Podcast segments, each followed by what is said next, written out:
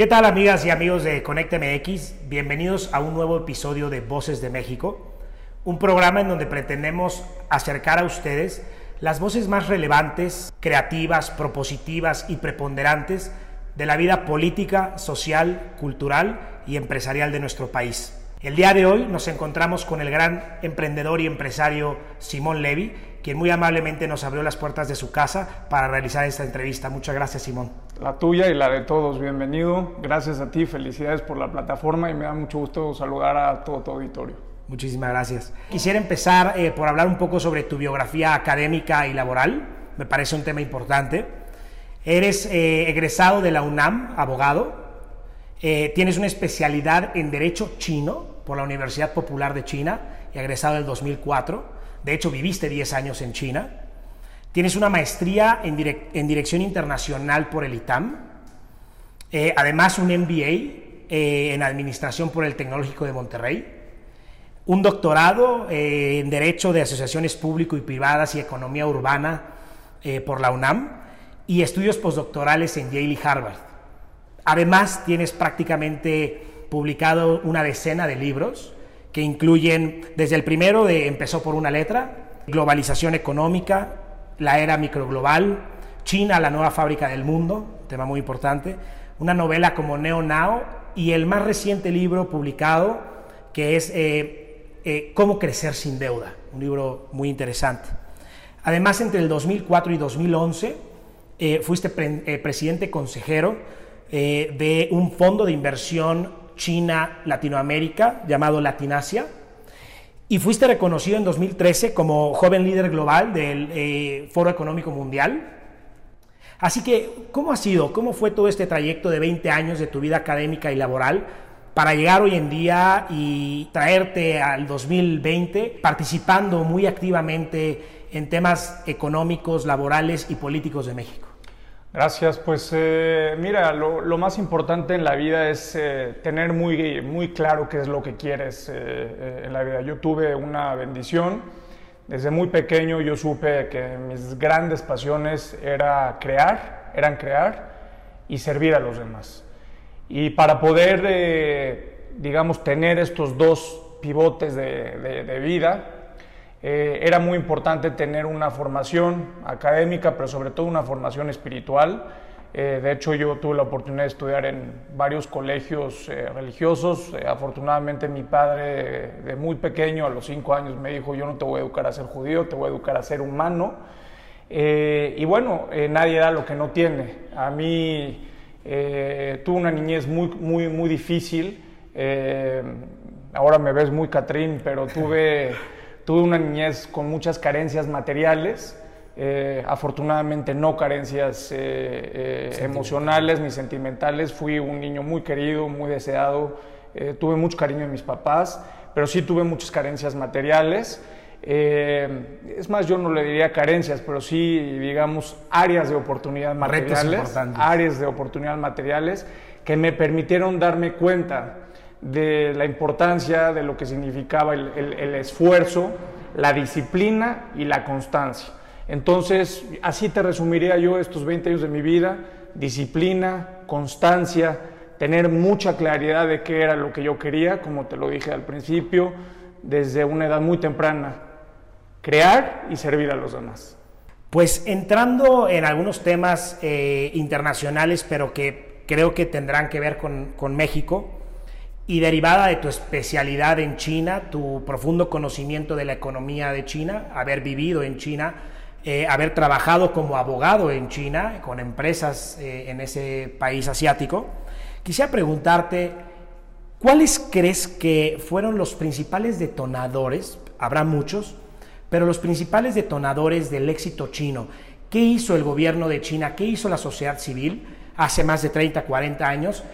Que los impulsó hacia el ascenso que podemos ver hoy en día? ¿Cuáles serían esas principales características? El primero, creo, en mi punto de vista, es separar los dogmas políticos de la eficacia económica, no contaminar la eficacia, la eficiencia económica de los dogmas eh, y de la filosofía política.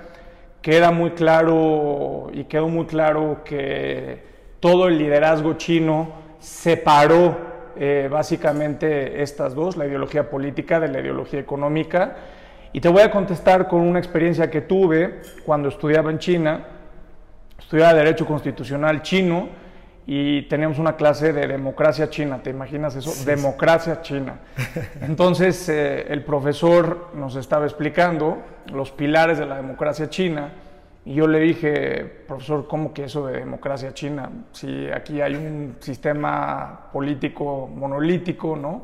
Y me interrumpió y me dijo, mira, quizás tú no lo vas a entender porque ustedes los occidentales se dedican a, meter votos a las urnas y nosotros nos dedicamos a meterle dinero a los bolsillos de la gente. Esa es nuestra democracia, democratizar las oportunidades económicas en lugar de concentrarlas. Pero bueno, pues eh, China eh, se dedicó básicamente a traer, a convertirse en el imán de inversión del mundo.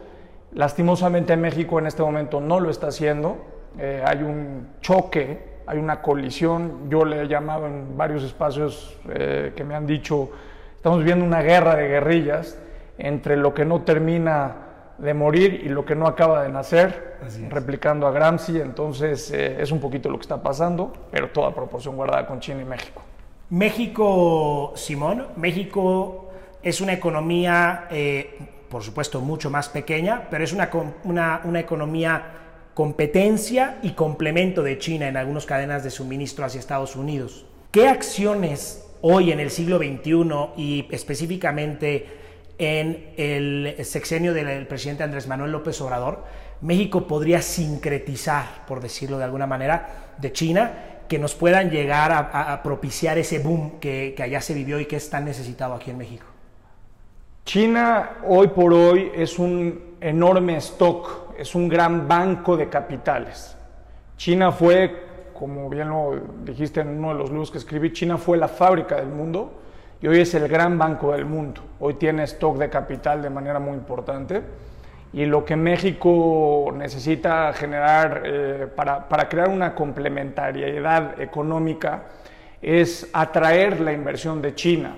México no puede competir con China en comercio internacional porque China ya ha pasado varias etapas de industrialización, desde manufacturas primarias hasta ahora ya la economía del conocimiento, lo que, llamamos la mentefactura.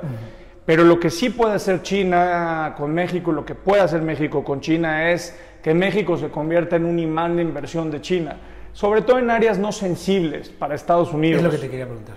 Sobre todo en áreas no sensibles para Estados Unidos, porque hay, que hablar con toda claridad. Nuestra vecindad geográfica, nuestra posición de intereses, la regionalización activa que estamos viviendo y la prudencia diplomática del presidente López Obrador y el oficio y el trabajo del canciller Marcelo Ebrard, eh, pues apuntan básicamente a respetar, digamos, ese statu quo regional. Y yo creo que México va a ser más fuerte en la medida que refuerce ese papel regional que tiene con los Estados Unidos. Pero México no necesariamente se tiene que cerrar las puertas al mundo y eso significa que uno de los sectores más golpeados por el COVID, que es el turismo, tenga una enorme y profunda oportunidad con China. Es uno de los sectores que es ganar, ganar, ganar para México, Estados Unidos y Canadá, porque los flujos turísticos le benefician a, a toda la región y ahí es donde yo veo una oportunidad muy grande entre China y México. Claro. Sí, justamente en que, creo que el turismo, como bien dices, puede ser un área muy importante en donde no entraremos en conflictos de interés con Estados Unidos.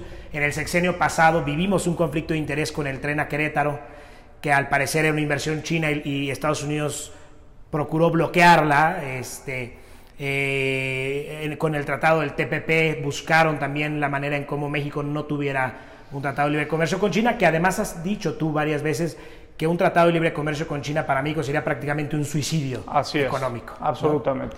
México, México ya tiene que dejar la trataditis. Ya. Ya, ya estamos, eh, digamos, eh, enfermos de tantos tratados de libre comercio. Somos el país con más tratados comercio, de Con más tratados de libre comercio, mecanismos de cooperación, pero lo que México no termina de entender es que es como si tú tienes básicamente el hardware y el software. Tú puedes tener el mejor software del mundo, pero si no tienes el hardware, eh, haciendo el símil, si México no tiene oferta exportable, no tiene capacidad productiva, ¿de qué te sirve el libre comercio? Lo que necesitamos es comercio inteligente.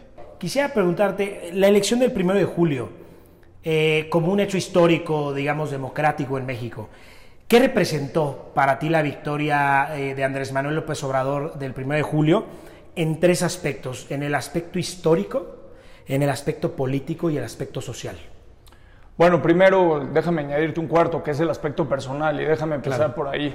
Eh, yo tengo y tuve la oportunidad de estar cerca del licenciado Andrés Manuel Obrador desde el año 2005.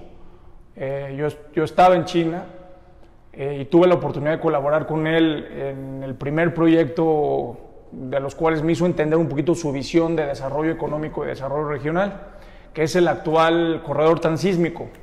En ese momento se llamaba Viento del Sur.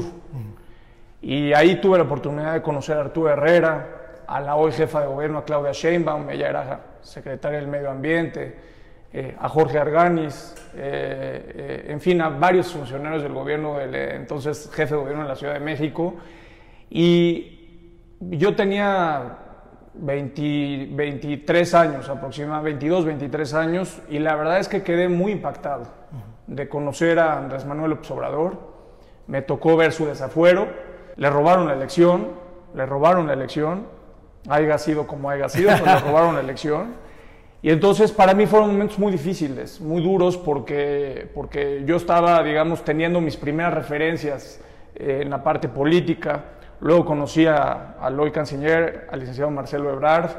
Eh, entonces fue una casi 15 años, 17 eh, años, en donde pues fue muy difícil ver que el país se estaba prácticamente desmoronando, en donde, digamos, la, la llegada de Felipe Calderón, yo no milito en ningún partido político, no, no hago críticas ni suelo eh, insultar a nadie, pero la militarización y haber convertido a México en un cementerio tuvo costos que hasta el día de hoy lo estamos pagando. Eh, y luego, pues con la llegada de Enrique Peña Nieto, que te digo la verdad y te lo digo honestamente, para mí era una esperanza de que el PRI se iba a reinventar. Tenía cuadros muy profesionales que tuve yo la oportunidad de conocer, Aurelio Nuño, eh, eh, en fin, mucha gente. Pero yo tuve la oportunidad de conocer y de Pepe Mid, pero muy particular en mi caso con Aurelio Nuño, porque incluso en la transición yo era coordinador de asuntos económicos de la campaña de, de Miguel Ángel Mancera y eso me dio la oportunidad de eh, platicar y compartir varias cosas con, Aurelio Nuño y pensábamos que, con, que el PRI había medio entendido lo que, lo que, pues, todo lo que había sucedido. No fue así. Entonces, eh, luego me, volví funcionario de, la, Ciudad de México, pero, pero la estela de Andrés Manuel Obrador siempre, siempre la, seguí. De hecho, fue uno de los, eh, de los puntos de inflexión en mi paso por el gobierno de la Ciudad de México. Tengo toda mi vida profesional, tanto como empresario, como emprendedor, como político, digamos, o servidor público, eh, siguiendo, entendiendo, aprendiendo la trayectoria de Andrés Manuel López Obrador. Incluso después de mi renuncia como subsecretario, nadie entendía por qué yo seguía apoyando a Andrés Manuel López Obrador. Yo creo que ya después de lo que dije hace unos días, pues ya queda muy claro está separado. Pero bueno, entonces en lo personal para mí significó algo muy importante porque es, digamos, una victoria de miles y miles y miles de personas por la posibilidad de transformar un régimen caduco, obsoleto, eh, que dicho sea de paso, hoy todavía no se termina de transformar, nos falta muchísimo todavía, pero representó en lo personal un parteaguas. Desde el punto de vista político, prácticamente es eh, un terremoto. Un terremoto en donde te voy a poner un ejemplo y a las personas que nos están escuchando. Yo iba mucho aquí a unas calles al, Hotel Hyatt y ahí me tocaba ver a toda la farándula política, a Boa, a Manlio Fabio, en fin, a todos los que se la pasaban. La curia. La curia, la curia política. Y sacaban sus carteras y les daban 500, 1000, 1500 pesos de propina a los meseros. Ay, órale, todos los meseros, te lo digo porque además yo lo vi y los meseros me lo platicaban. Y ahora que ganó Andrés Manuel Sobrador, ni 50 pesos. Entonces es, sacudió al sistema político mexicano. porque no es lo mismo, no es lo mismo el despilfarro económico que había, ¿no? Eh, con, digamos, lo que está pasando ahorita. Entonces, políticamente es un, es un cisma y hay que saberlo aprovechar. No todas las transformaciones son para adelante, hay involución también, ¿verdad? Pero en lo político es romper básicamente con una serie de, de fuerzas del pasado, que yo insisto, no hay que jalarlas, por eso yo estoy muy en contra de que Morena y lo digo, yo no soy militante, pues soy simpatizante. ¿Qué es eso de, unirse al, Partido Verde? Eh, y eso de, no hay que, de no hay que llegar primero, sino hay que saber llegar. En política, pues tiene sus costos y a mí eso a mí no, no, me gusta mucho. Bueno, eso es en la parte política. En la parte económica, como te decía, es una guerra de guerrillas. Porque prácticamente en México, el sistema económico del país, era un grupo de 100 familias en donde se concentraban prácticamente todas las oportunidades. Yo siempre he dicho que esas 100 familias, y no es insulto, es diagnóstico, era prácticamente, yo no les llamaría empresarios, yo les llamaría rentistas de turno, porque es como si tu servidor, yo voy y le pido al gobierno contratos, que me den contratos y yo pues soy un empresario acomodado, soy digamos un emprendedor y de repente en dos años me vuelvo multimillonario, pero no por mi capacidad, sino por la, el capitalismo de cuates. Y ese es básicamente lo que hemos tenido. Hemos tenido pidiregas, hemos tenido fobaproas, hemos tenido prácticamente contratos a modo y cada régimen crea sus propios empresarios orgánicos. Entonces el régimen de los últimos 35, 40 años creó la dinastía orgánica empresarial, así le llamo yo, que son rentistas de turno, en donde lejos de tener, digamos, una capacidad propia per se del empresariado, que hay miles y miles y miles de empresarios honestos que no necesitan de papá gobierno para salir adelante y para construir éxito, salen al mundo, etcétera. Las, los grandes capitales del mundo, de México se amasaron por ese, digamos, ahora sí valga la redundancia, por ese amaciato entre el, entre, entre el gobierno, el Estado y el empresariado. Y eso, la llegada de Andrés Manuel López Obrador, quiero creer, quiero creer, porque hay gente que veo yo allá adentro que nada más no termino, no me termina de cuajar, como Ricardo Salinas Pliego, eh, en donde a mí en lo personal no me parece para nada que, que, se metan con el sistema de salud pública y que una televisora le diga lo que tiene que hacer el Estado mexicano en materia de salvar eh, vidas y de seguridad eh, en materia de salubridad. Entonces, eh, me parece que es muy importante esa división y en la transformación económica es básicamente a romper, empezar a romper con ese, esa dinastía empresarial con la que eh, hemos estado viviendo y transformar el capitalismo de cuates en meritocracia. Claro. Es lo que yo pienso que paulatinamente vamos a, a vivir. Y porque justamente creo que si México atraviesa un proceso de transformación, será un proceso de transformación que nos tome 30 o 40 años y que, y que no, es mucho, 40 años es muchísimo. Bueno, dependiendo de que también lo hagamos, ¿no? Pero cuando menos será transeccional, es decir, quizás el, el, gobierno de López Obrador será transitorio, donde se podrán marcar muchas de las directrices, pero como sociedad y gobierno tenemos que seguir trabajando para realmente obtener un beneficio no sé cuál sea exactamente el plazo, pero, pero no será inmediato, ¿no? Pero depende, porque si nosotros no, no terminamos de corregir, y digo, hablo en plural y me incluyo porque me considero parte de este movimiento, al menos ideológicamente, y, aunque sea empresario, pues eh, sigo básicamente esta filosofía, por eso me incluyo.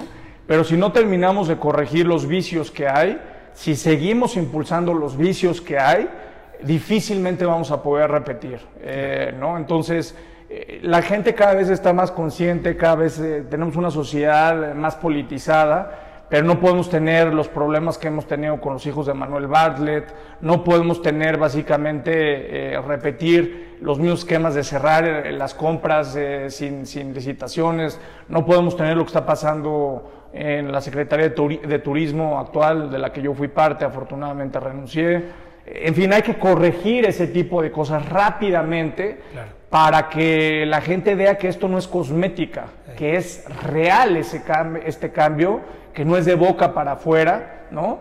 Eh, y, insisto, no plegarse y no unirse a las fuerzas más obscuras del pasado. Eso a mí me da mucho miedo y es algo que yo creo que tenemos que apartarnos, echarle raid, matabichos y apartarnos rápidamente de eso. Justamente por abordar un tema que tiene que ver con tu libro eh, Crecer sin deuda y en México tiene que ver con un caso o con temas de corrupción y deuda, eh, hay, hay, un asunto, el incremento de la deuda estatal, eh, prácticamente a partir del federalismo de Vicente Fox, y empezó a incrementarse en, a, ritmos muy, muy acelerados, de tal suerte que la deuda en la que hemos incurrido en México en los últimos 20 años ya es mayor de la de los últimos 100 años.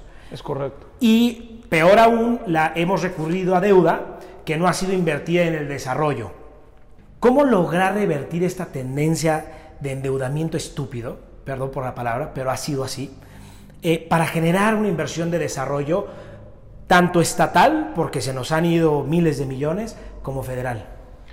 Primero, es un tema en donde tenemos que tener muy claro que la corrupción es un mal endémico que difícilmente se va a acabar si no tenemos claro que hay un paso previo, que es la impunidad. En la medida que, terminemos con la impunidad, vamos a combatir la corrupción. ¿Y esto qué tiene que ver con la deuda? Significa que los endeudamientos irresponsables y que los endeudamientos para el despilfarro necesitan generar consecuencias para todos aquellos que formaron parte de esto, ¿no? La estafa maestra, eh, en fin, todo lo que se ha venido dando, incluso desde Fox, eh, de hecho está muy callado últimamente, ¿no? Eh, entonces, eso es lo primero que tenemos que hacer, abatir la impunidad. Claro. Quizás empiezan, porque ¿qué opinar justamente dentro del marco del cambio de gobierno y del cambio de régimen? Hemos podido observar algunos eh, señales que quizás con el escepticismo por ser mexicanos y, siempre haber tenido quinazos en nuestra historia, empezamos a observar algunos casos de castigo de corrupción. Hoy acabamos de extraditar o sacar a extraditar a, a Lozoya y se nos viene un caso, digamos, nacional de mucha relevancia de combate a corrupción, en donde pues solo con un negocio eh, se desviaron cerca de 6, 7 mil millones de pesos de Pemex. ¿Qué recomendar? ¿Cómo, cómo ver al gobierno eh, de López Obrador para precisamente eh, combatir a la impunidad y en esa medida reducir los niveles de corrupción quizá del Olimpo y de ahí para abajo, ¿no? Mira, de nada sirve combatir la impunidad del pasado si no se combate la impunidad del presente. ¿no? Entonces, yo creo que, así como dice el presidente, que la mejor política exterior es la política interior, la mejor política de impunidad es la interior para combatir la política de, impunidad exterior. ¿no? El buen juez por su casa empieza. Yo creo que esa sería, digamos, la, respuesta. Eh, no dejar eh, eh, omisos todos los casos que estamos viendo. Yo creo que Irma Eréndira Sandoval está haciendo un trabajo muy importante en el gobierno. se ha visto presionada, intentando presionar por mucha gente. Yo la conozco, confío en ella, pero no es una confianza ciega, es una súper profesional, súper académica, está haciendo un gran trabajo. y ahora voy a hacerte público algo. La verdad es que eh, y del trabajo que Irma hace. A los días de haber renunciado como subsecretario, yo fui a denunciar a, Miguel Torruco por todo lo que, no, no, lo personal, por lo que yo viví, ¿no? Este, hay denuncias del órgano interno de control. Irma Eréndira está haciendo un trabajo muy importante porque Irmeréndira no hace show, no hace escándalos. Ella, evidentemente, pues tiene que comprobar si lo que yo digo es real, independientemente de que yo cuento con material eh, que demuestra y evidencia lo que estoy diciendo.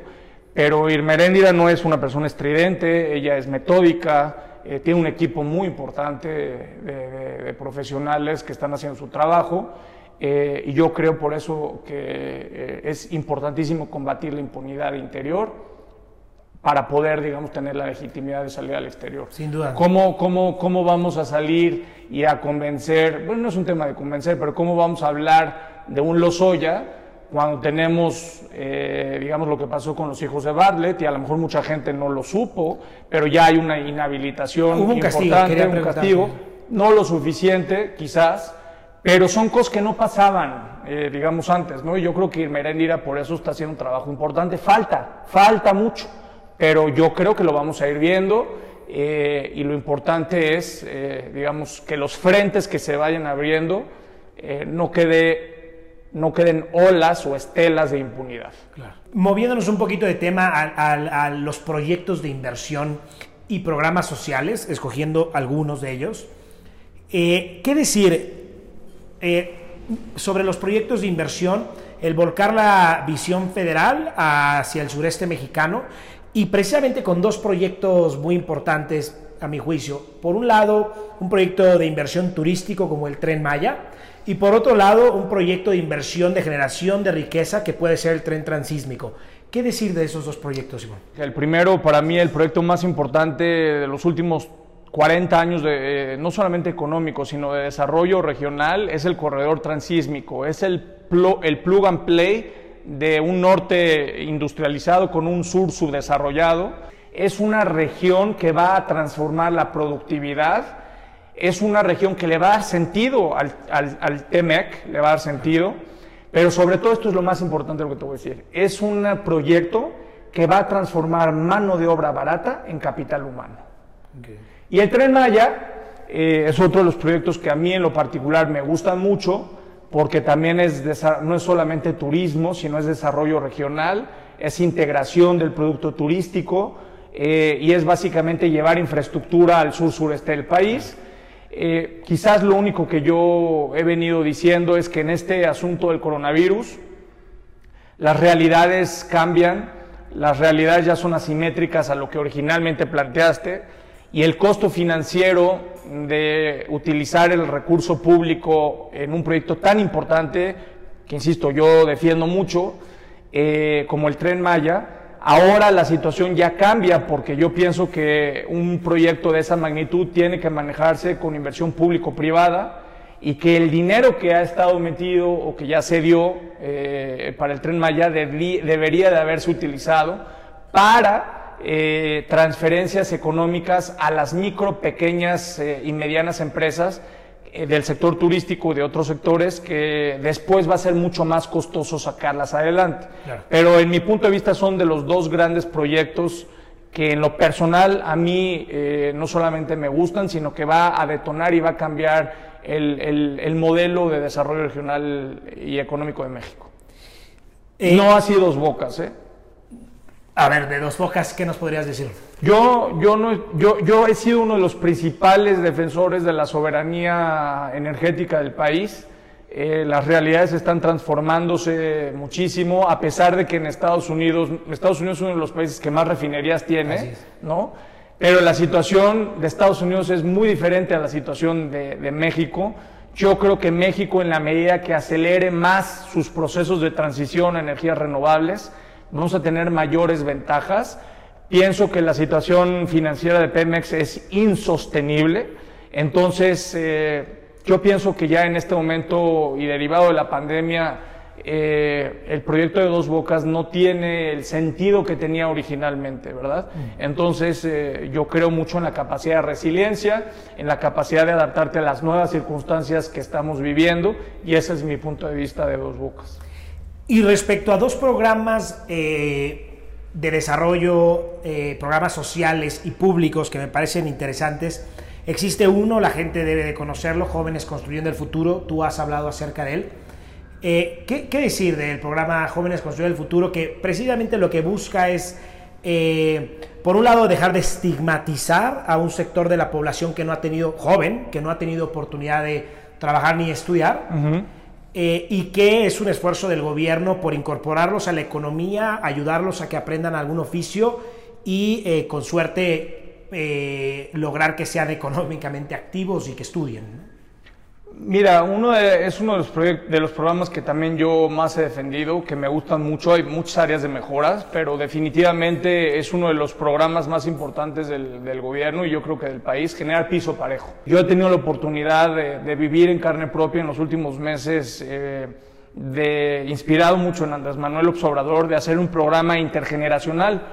Contraté a 25 jóvenes para que dieran un servicio social a adultos mayores durante un mes y no solamente hubo un pago, eh, digamos, eh, un pago, una transferencia social, no, hay un compromiso del joven de trabajar, de hacer un trabajo social, por eso se llama la carrera trabajador social, no todos son trabajadores sociales, pero de comprometerse en un trabajo de servicio hacia el adulto mayor, ¿no?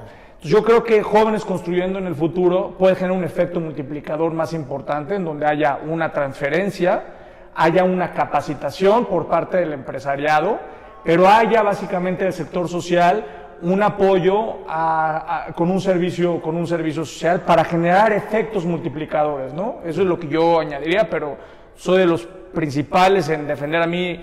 Yo no soporto esas palabras de ninis y todo eso, ¿no? Eh, eh, yo, yo, yo, yo, quisiera ver que todas las personas que no han tenido oportunidades en la vida, eh, pues hablen de esta manera, ¿no? Pero origen no es destino. Tratar de ponernos en, en, los zapatos de la, de, la gente. Sí, la empatía. la empatía, ¿no? Eh, y, hay otro programa que me parece muy interesante pensando en llevar a México eh, realmente al siglo XXI, que es este programa de Internet para Todos. Obviamente estamos entrando en, el, nuevo TEMEC, que tiene que ver, creo que la tecnología es lo que nos va a abrir las puertas del comercio en el futuro. Y, me parece un programa muy ambicioso porque me parece que cerca del 30% de los municipios de México no tienen brecha y sin embargo sí queremos, y bueno, el gobierno quiere llevarles Internet. ¿Qué opinar de ese programa? Eh, para mí de lo más trascendente. La conectividad digital es el prerequisito para la industrialización, para transitar de una economía subdesarrollada una economía de emergencia económica y me parece que forma parte de la revolución tecnológica más importante de Andrés Manuel López Obrador. Es una cosa que quizás no se ve porque estamos acostumbrados a puentes, estamos acostumbrados a plantas, a cosas que se ven. Pero ese back office que es la conectividad es lo que nos va a dar una enorme competitividad en el mediano y largo plazo. Y para cerrar el tema comercial, justamente estamos entrando a la implementación del nuevo Tratado de Libre Comercio de América del Norte. Eh, al parecer, obviamente el tratado del 94 fue muy importante para el desarrollo de la economía mexicana, pero también hubo muchas cosas que dejamos de hacer como país que nos llevaron a una profunda desigualdad, a un abandono del campo. Hubo muchos errores que cometimos como país en la implementación del, TLC del 94. ¿Qué hay para el TEMEC eh, y qué, no se nos debe de pasar como país en la implementación? Transformar la maquiladora en la creadora, yo le llamo así, la maquiladora, esa, esa visión de ensamble, esa visión de, la manufactura primaria eh, para pasar a etapas y procesos productivos de mucho más eh, valor añadido, de valor agregado y de creación. Eh, México creo que tiene que generar una reforma, la reforma más importante en mi punto de vista no es ni energética, no es ni financiera, es una reforma migratoria. México tiene que ser el banco, el imán más importante de los cerebros del mundo. ¿Por qué? Porque es el proceso de transferencia de tecnología más económico más competitivo y sobre todo más humano que hay. La migración favorece, enriquece y por eso creo que eh, en el marco del TIMEC tenemos que eh, favorecer mucho la migración para, para no solamente atraer los talentos del mundo, sino para repatriar a los grandes cerebros que, mexicanos que hemos perdido. Sí, regresar a tanto talento que hemos, hemos perdido. Así es. Justamente, eh, bueno, eh, en México, como, como, una economía como, como China, deberíamos de fortalecer el consumo interno para poder lograr una economía que crezca sostenidamente y no depender únicamente de factores externos. Es una gran meta que tenemos por delante. Eh, con esto lo que necesitaríamos son muchas más micro y pequeñas empresas, pienso. ¿Qué podemos hacer como país para fomentar el emprendedurismo? y al mismo tiempo lograr que ese emprendedurismo se transforme en micro y pequeñas empresas. La facilitación del crédito en capital de riesgo. No es lo mismo tener una losa de una, de una deuda que generar stocks de inversión con capital de riesgo. La banca de desarrollo tiene que entrarle con mucha fuerza a ese, a ese tema, no para aprobar solamente los grandes proyectos eh, de las grandes empresas, sino entrarle básicamente a la estructura micro, pequeña y mediana. Eso es lo que yo haría. Y finalmente, bueno, antes, al final vamos a hacer una, una serie de preguntas rápidas, pero eh, quisiera abordar un tema que ha sido para ti muy personal, me parece de trascendencia para todos los mexicanos y que creo que se ha hablado poco, que es la defensa de las playas mexicanas, de la playa pública mexicana. ¿Qué sucede, Simón? ¿Por qué hay intereses eh, de sectores en México que están buscando la privatización de las playas y tu defensa férrea a ellas? Porque mira, en este país prácticamente lo, platicamos al principio, la, la impunidad se volvió verbo y se volvió costumbre y se volvió Estado. Entonces todo lo que fuera el combate a la impunidad era pues un monstruo al que había que combatir, había que apartar. Entonces yo vengo de una experiencia del gobierno de la Ciudad de México, de un proyecto de inversión público-privada de Chapultepec, un proyecto muy eh, controvertido. Eh, afortunadamente ya se está haciendo el proyecto, lo cual pues no solamente me da una alegría, la verdad es que eh, la jefa de gobierno pues lo está haciendo y digo, no hay con un puente elevado, pues lo está haciendo a nivel calle, pero es lo que yo quería la renovación de la, de la avenida y a través eh, y hacerlo sin generarle deuda a la ciudad. Esos eran mis dos grandes planteamientos. ¿Inició con ProCDMX? Sí, cuando yo fui director eh, de, esta, de esta empresa paraestatal, que me tocó sacarla de la quiebra, la recibí con una pérdida de más de 80 millones de pesos, la dejé con más de 600 millones de dólares de inversión. Entonces, pasando yo, digamos, de esta, de esta experiencia personal eh, y escuchando, insisto, la, la visión de Andrés Manuel López Obrador, eh, cuando entro yo a la oportunidad de, turismo, de ser subsecretario de turismo, lo primero que me doy cuenta es que el turismo no puede ser exclusión, el turismo debe de generar inclusión y tenemos que entrar en un modelo diferente del turismo en donde no podemos generar un turismo de élite, sino que tenemos, el turismo es, así como el, primer delantero en un equipo de fútbol es el defensa, el primer elemento de seguridad pública en una plaza turística es el turismo. Entonces, ¿qué pasa si tú corres a la población local de algo que les pertenece? Pues van a empezar a delinquir, hay resentimiento, ¿no? Entonces, cuando el 33% de los litorales de este país están privatizados, pues hay una alarma ya bastante grande. Y cuando yo tengo la oportunidad de empezar a colaborar con quien yo pensaba era una de las personas más conocedoras del turismo de este país y que de verdad seguía los ideales de Andrés Manuel López Obrador, pues a mí me dio mucho ánimo, sobre todo porque además yo recibí una indicación expresa de trabajar en ese, en ese asunto porque mi, mi, cartera era la política pública turística. Claro. Entonces hay que generar política pública ¿no? y planeación. Entonces eh, empecé a descubrir y empecé a observar varios focos en el, en el país.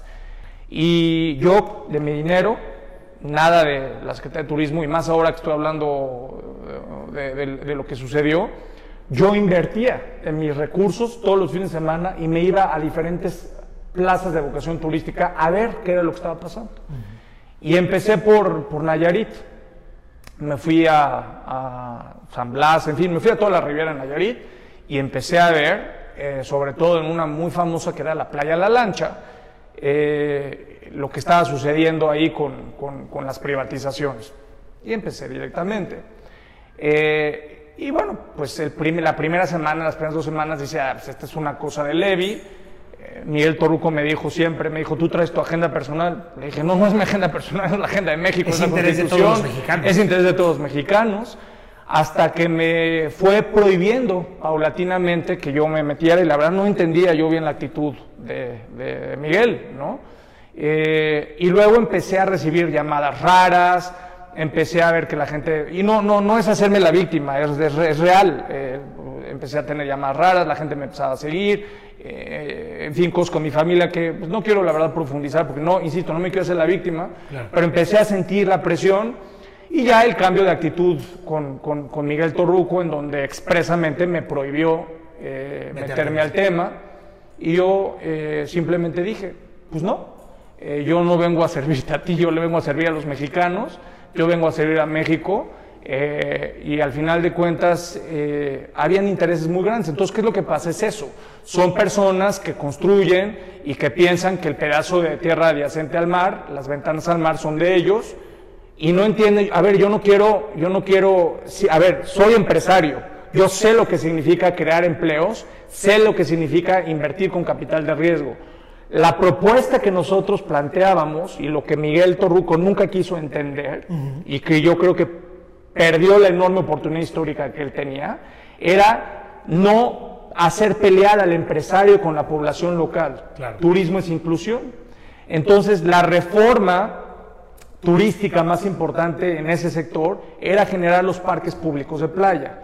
Si tú a un turista le pones su área para que pueda comer, sus casilleros, Servicios. servicios, espacio público y le permites convivir, pues no es permitir porque es su derecho, al lado de donde está la playa, pues generas inclusión social, Claro. generas seguridad pública, Claro. generas gobernanza ciudadana. No es pelearse con los hoteleros, es resolver un problema. La población local se apropia del espacio público, en este caso se apropia del- de la ventana al mar, y todos juntos generan inclusión y va reduciendo los niveles. Para reducir la violencia, lo primero que tienes que combatir es la erosión y el resentimiento social, Claro. que es muy importante, Sin duda. muy importante, porque de verdad es increíble, y yo soy ignorante en seguridad pública, ¿verdad? Pero por sentido común, Por supuesto. una de las fuentes más importantes de violencia intrafamiliar, social, pues es el resentimiento que hay entre la gente. Oye, no hay aspecto más igualador que el espacio público Y que dé felicidad. y que dé felicidad y alegría a la gente. Claro. Esa era la idea, parques públicos de playa. Eh, eh, Miguel tomó como una, una afrenta personal este asunto. ¿Crees que el presidente Andrés Manuel López Obrador esté consciente de lo que está sucediendo? Sí, claro que está consciente, pero el presidente tiene, tiene básicamente las, la- las la- pautas, prioridades. Para mí no es una agenda personal. Eh, yo me siento feliz, me siento contento porque contribuí en siete meses, seis meses de haber participado ahí, hice mi chamba y siempre fui congruente con lo que el presidente López Obrador y el jefe de, de la oficina de la presidencia, el ingeniero Alfonso Romo, pues me, me- me pidieron, ¿verdad? Claro. Y lo más importante, eh, Jorge, nunca dejé de ser yo. A mí no me transformó un, un- un cargo público. Vital. ¿No? Entonces, eso es lo que pasó con las playas. Pues desde nuestra trinchera en Conecte MX cuenta con todo nuestro apoyo. Si No, podemos ayudarte en algo a hacer ruido, Gracias. ayudarte a difundir más información, que me parece que los mexicanos sabemos poco de este tema y con quien lo he podido abordar siempre es una sorpresa saber que hay, hay intentos muy serios y acciones ya muy serias de privatizar las playas mexicanas. Así es que gracias por, por esa acción. No, yo creo que no es de gracias, es el deber ciudadano que todos tenemos. Me parece muy importante que, te lo dije yo al principio, combatir la impunidad es lo que estoy haciendo, hay que predicar con, con el ejemplo. Yo no necesito de un cargo público para ser ciudadano de tiempo completo y, y me parece muy importante que hoy de verdad es un esfuerzo profundamente importante. Nunca hace mucho tiempo podrías haber escuchado hablar de este tema de liberalizar las playas. Era un tabú, era un tema, te callas la boca y no te metes ahí, porque si no, ya sabes. Y por más que nos intenten intimidar por todos lados, con la familia, en la persona, en lo individual, no van a poder. Muy bien, Simón, muchas gracias. Y pues queremos pasar al final a esta serie de preguntas rápidas para que la gente pueda conocerte un poquito mejor. Así es que, bueno, la primera sería peor y mejor presidente de México en la historia. Mejor presidente de la historia, eh, digo, es, es muy complicada, pero en mi particular punto de vista, Lázaro Cárdenas. Y el peor presidente de la historia, híjales, hay mucha competencia. Yo creo, yo creo que Enrique Peña Nieto. Eh, ¿Qué hace a un buen taco? ¿La salsa, la carne o la tortilla? Te lo va a contestar un vegetariano, pero Ah, yo creo que todo. Lo si, me, si me haces escoger, yo creo que la salsa. La salsa. ¿Cuál es tu mayor miedo? Dejar de ser yo. Eh, época en la historia mexicana en la que te hubiera gustado vivir. Uy, qué bonita pregunta en la Revolución Mexicana. Gusto culposo. Los chocolates. Eh, eh, libro favorito. Uf. Eh, mis tres grandes libros. eh, híjales, yo creo que... O alguno que te haya marcado. No, no, no, no, soy Peña Nieto. La columna de hierro de Taylor Caldwell fue el que más me ha impactado. Eh, ¿Cómo describirías a China en tres palabras? Modelo, antimodelo y oportunidad. Si pudieras invitar a cenar a algún personaje importante, vivo o muerto, para tener una larga conversación, ¿a quién sería? Andrés Manuel Observador. Y pues Simón, una última reflexión, como te comentaba al principio, la idea, y, lo compartíamos con los seguidores de Conecta MX, la idea de generar estos diálogos es eh, poder eh, generar conversaciones educadas, sin violencia, que aporten al debate nacional, que ayuden a reducir la polarización de ambos lados que está eh, a flor de piel. Así es que, ¿cuál sería la última reflexión para todos los seguidores de Conecta MX? de qué deber hacer como ciudadanos? Yo creo que no podemos hablar ni de fachos, ni de chairos, ni adjetivizar nuestras ideologías. México es uno, México es un país, eh, yo no creo ni en neoliberales ni en conservadores, sí existe el neoliberalismo, sí existe el conservadurismo, pero todos somos mexicanos, estamos pasando por una de las más profundas crisis políticas, económicas, de salud pública, y lo único que nos hace salir adelante es la unión y la conciencia en lugar del juicio. Simón, pues em, de nuevo a nombre, a título personal de mi tocayo Jorge Bernal, de todo el equipo de Conecte MX, de verdad quiero agradecerte muchísimo la disponibilidad que has tenido, el, el, recibirnos en tu casa, el poder platicar contigo ha sido un placer por tu voz tan importante que es para México en estos momentos y se va a requerir más que nunca lograr eh, difundir esa voz. Así es que muchísimas gracias por poder tener esta conversación contigo el día de hoy. Gracias a ti y felicidades otra vez a ustedes y ojalá que sigan creciendo mucho. Muchísimas gracias. Y amigos de Conecta MX, les agradecemos muchísimo haber seguido esta entrevista con el gran emprendedor y empresario Simón Levy y nos vemos en nuestra siguiente emisión de Voces de México. Hasta pronto.